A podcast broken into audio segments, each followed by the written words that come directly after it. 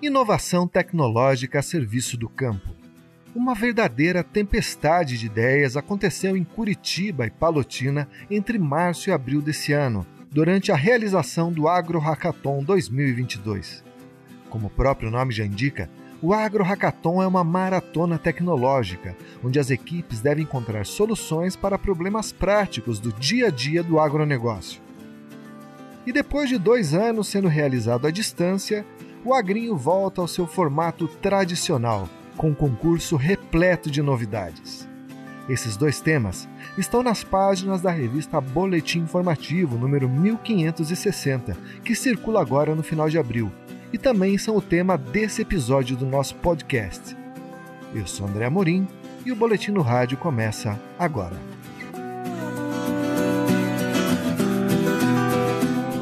Bem, e para começar essa conversa, eu quero apresentar os participantes desse episódio, começando pela Débora Green, que é a diretora técnica do Senar Paraná. Bem-vinda, Débora. Obrigada, obrigada, André, obrigada aos ouvintes. Também apresento aqui a nossa convidada Ieda Donada, que ela é gerente do Departamento de Tecnologia da Informação do Sistema FAEP Senar Paraná. Bem-vinda, Ieda. Oi, obrigada, obrigada pelo convite.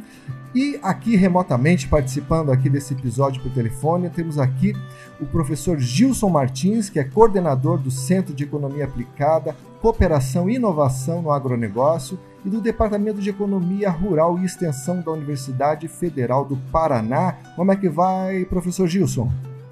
Olá, tudo bem? Muito obrigado. Perfeito. Bom, gente, eu não sei se o nosso ouvinte está sabendo, mas entre março e abril desse ano ocorreu o Agro Hackathon 2022. Foi realizado em Curitiba e em Palotina, no oeste do estado, e reuniu mais de 160 pessoas.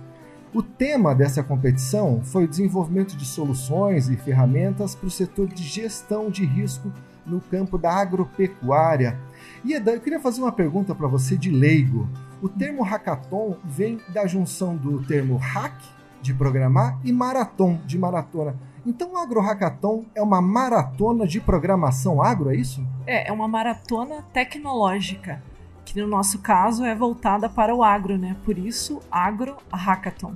Então é uma imersão né, de, do, dos alunos participantes, é um final de semana, para desenvolver problemas, projetos, né? Para propor soluções, no caso, para os nossos produtores rurais. Que bacana. E esse ano o tema foi a questão da gestão de risco no meio agropecuário. Professor Gilson, o que, que levou à escolha desse tema em específico? Olá. É, esse tema tem muito a ver com aquilo que a gente está vendo atualmente, é, exatamente muito intenso, esse problema das perdas na agricultura que a gente vivenciou aí nos últimos dois anos devido às questões climáticas, principalmente a seca.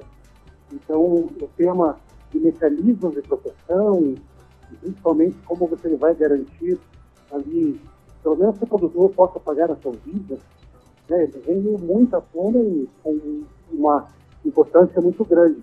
Então, nada melhor do que a gente tratar esse assunto uma maratona tecnológica até como uma forma de, uhum. de fomentar o assunto. Ah, compreendo. E como que é a preparação de um evento como esse, professor Gilson? Bom, é um evento bastante complexo, porque se a gente for levar em conta, o nosso quadro Hackathon tem uma porção de inovações em si, porque normalmente o Hackathon é um evento lá de, uma, de, de, de, de final de semana, uhum. o pessoal vai, faz uma imersão e tudo mais. E nós temos trazido aqui algumas inovações, por exemplo, trouxemos já em 2019 a ideia da visita técnica de imersão de campo para ajudar na percepção dos problemas lá na propriedade rural. É, e agora, em 2022, foi trazida também a ideia de aulas, uma preparação antes do evento, uma semana antes do evento, os estudantes têm disposição de conteúdo, até para facilitar o entendimento do assunto, que nesse caso é a gestão de riscos rurais.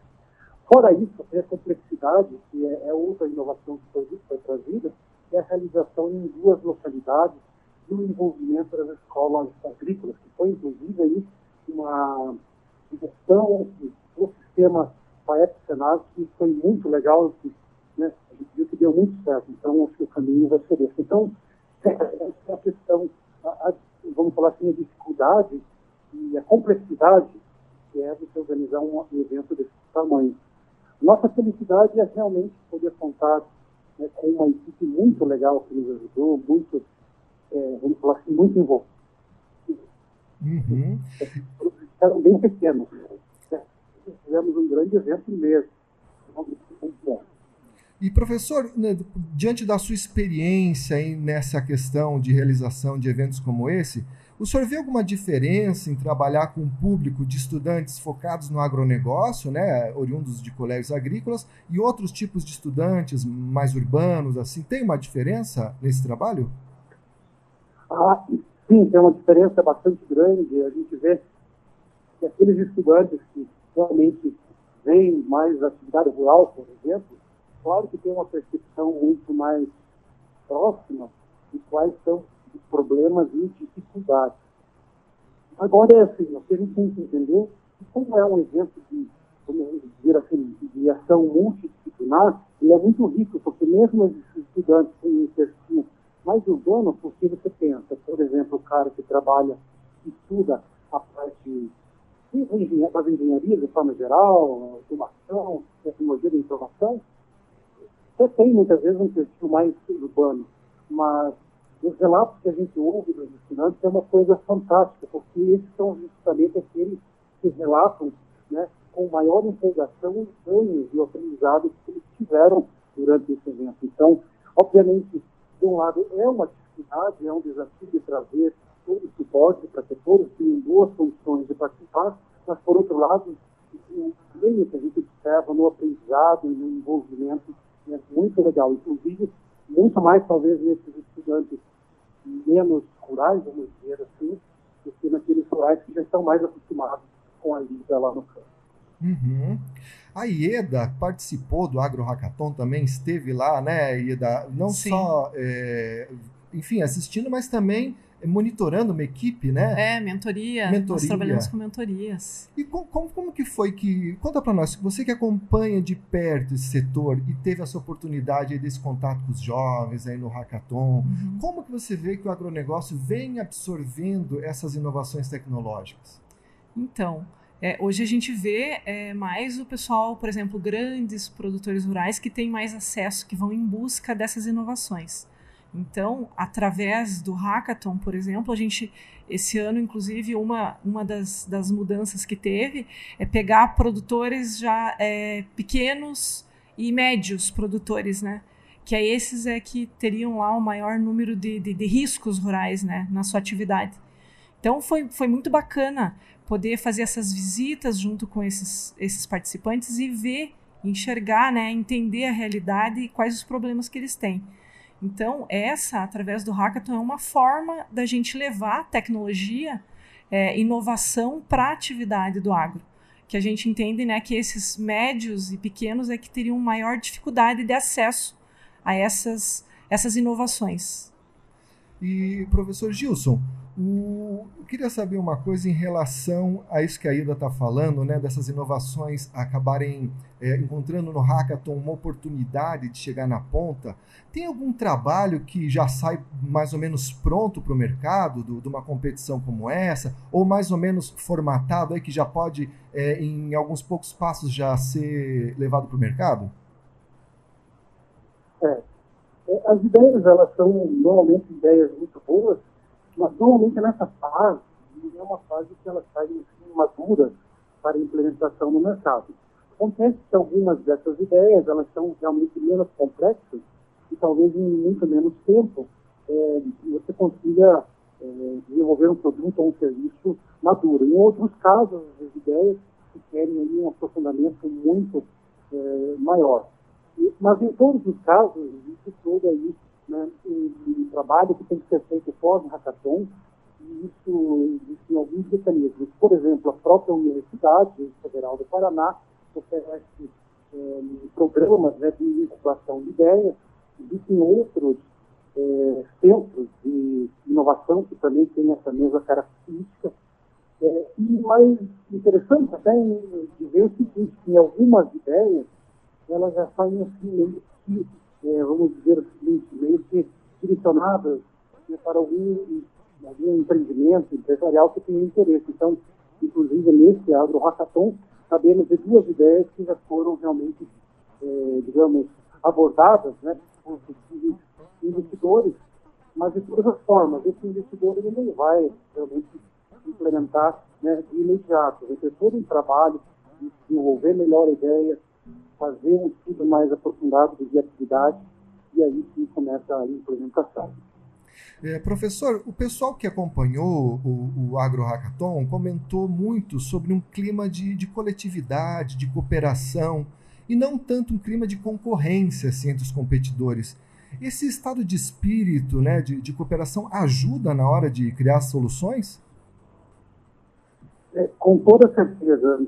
Nós estamos falando de um evento em que você tem equipes que são formadas, nesse caso, por cinco pessoas, e todos eles né, como é um evento muito intenso, acabam prestando muita mais atenção nas tarefas que eles têm uh, diante do que realmente ficar né, vendo a concorrência entre as equipes. Então, existe sim uma certa, vamos dizer assim, até uma, uma festividade, o pessoal vê muito mais de uma forma festiva do que uma situação de concorrência.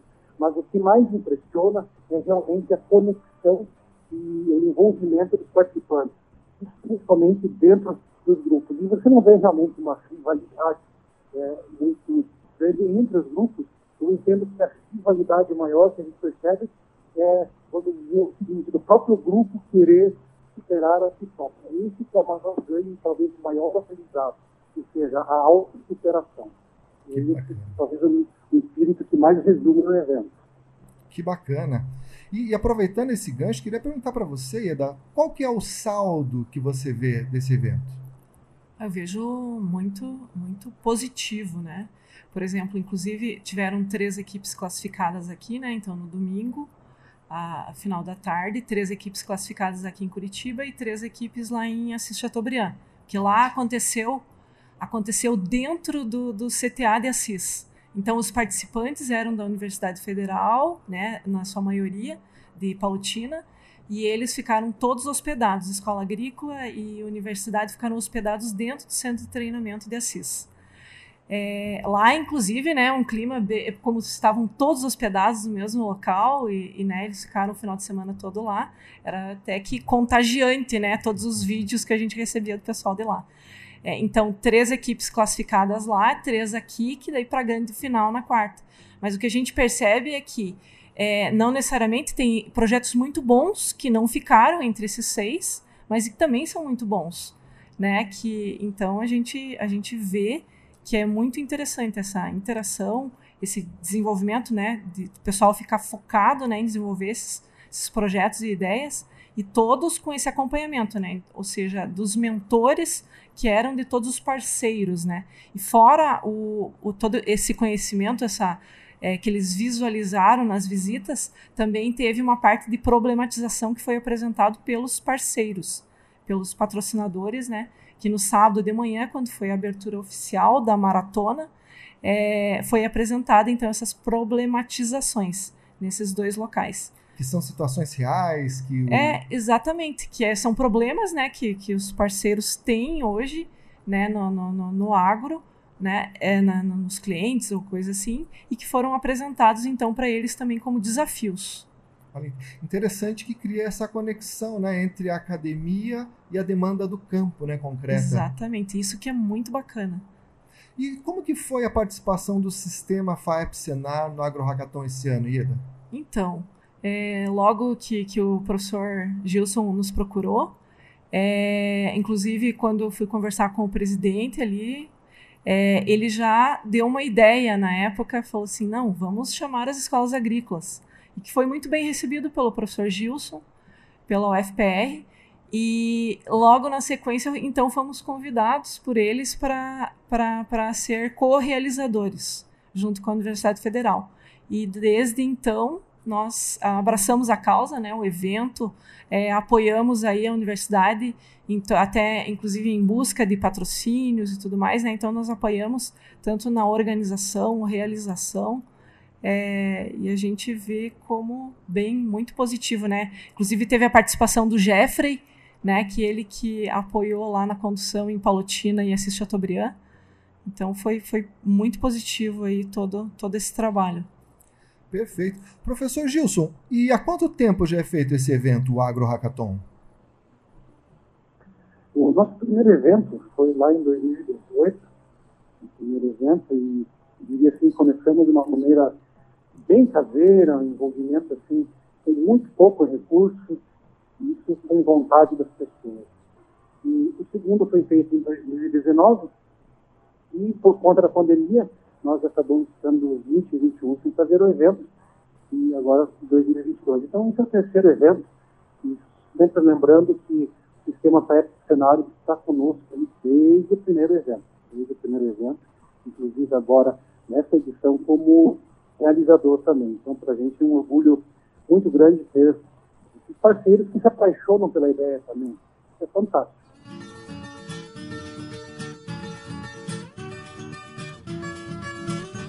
Bom, e agora mudando um pouco de assunto, eu queria contar para vocês que o agrinho tá chegando. Débora, nesses anos de pandemia, com restrições impostas pelo isolamento social, mesmo sem aula em, em sala, o agrinho continua acontecendo a todo vapor, né? Agora, com a volta das aulas presenciais a todo vapor, o que, que a gente pode esperar da programação do agrinho esse ano?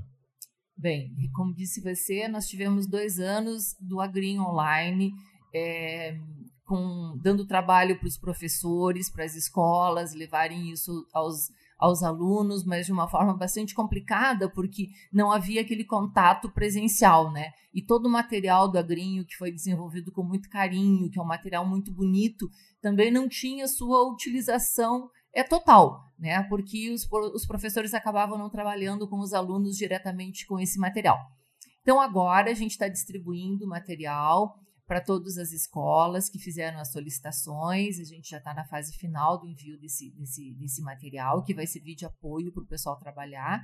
Né? E a gente vai ter o agrinho acontecendo como ele aconteceu nesses 25 anos, com exceção dos dois últimos, né? Esse período todo de existência dele, é, com a participação direta das escolas e com o nosso evento final de ano também de forma presencial. E eu lembro que no evento de final de ano era sempre uma apoteose a hora que ia ser premiada a experiência pedagógica, as professoras é, recebiam um carro, as vencedoras. Continua esse ano? Continua, retomamos, né, depois de dois anos parados com essa, com essa versão também. É, o Agrinho sofre algumas é, alterações com mais premiações esse ano, né, com a, com a vinda da Redação Paraná, então que participou de forma online nos dois últimos anos, mas esse ano estará presente é, de forma presencial conosco. É, nós vamos ter uma, uma, uma premiação também para robótica, uma para as escolas é, do estado, uma outra premiação para programação também para as escolas do estado, né? Uma premiação para o núcleo regional de educação. Então, assim, além da nossa programação normal para as escolas municipais e para o trabalho com a PAI, vem com uma força bastante grande a Secretaria de Educação esse ano com esses, é, com esses, é, com essas categorias extras, né? E você falou uma coisa interessante, né? Que a Secretaria Estadual é uma parceira histórica do Agrinho, né? Mas esse ano ela está com muito mais novidades, participando de forma mais ativa, né? A senhora mencionou aí concurso de programação, de robótica. É, isso aí, vamos dizer assim, pode ser incorporado para o Agrinho aí nos próximos anos? Pode ser uma expectativa?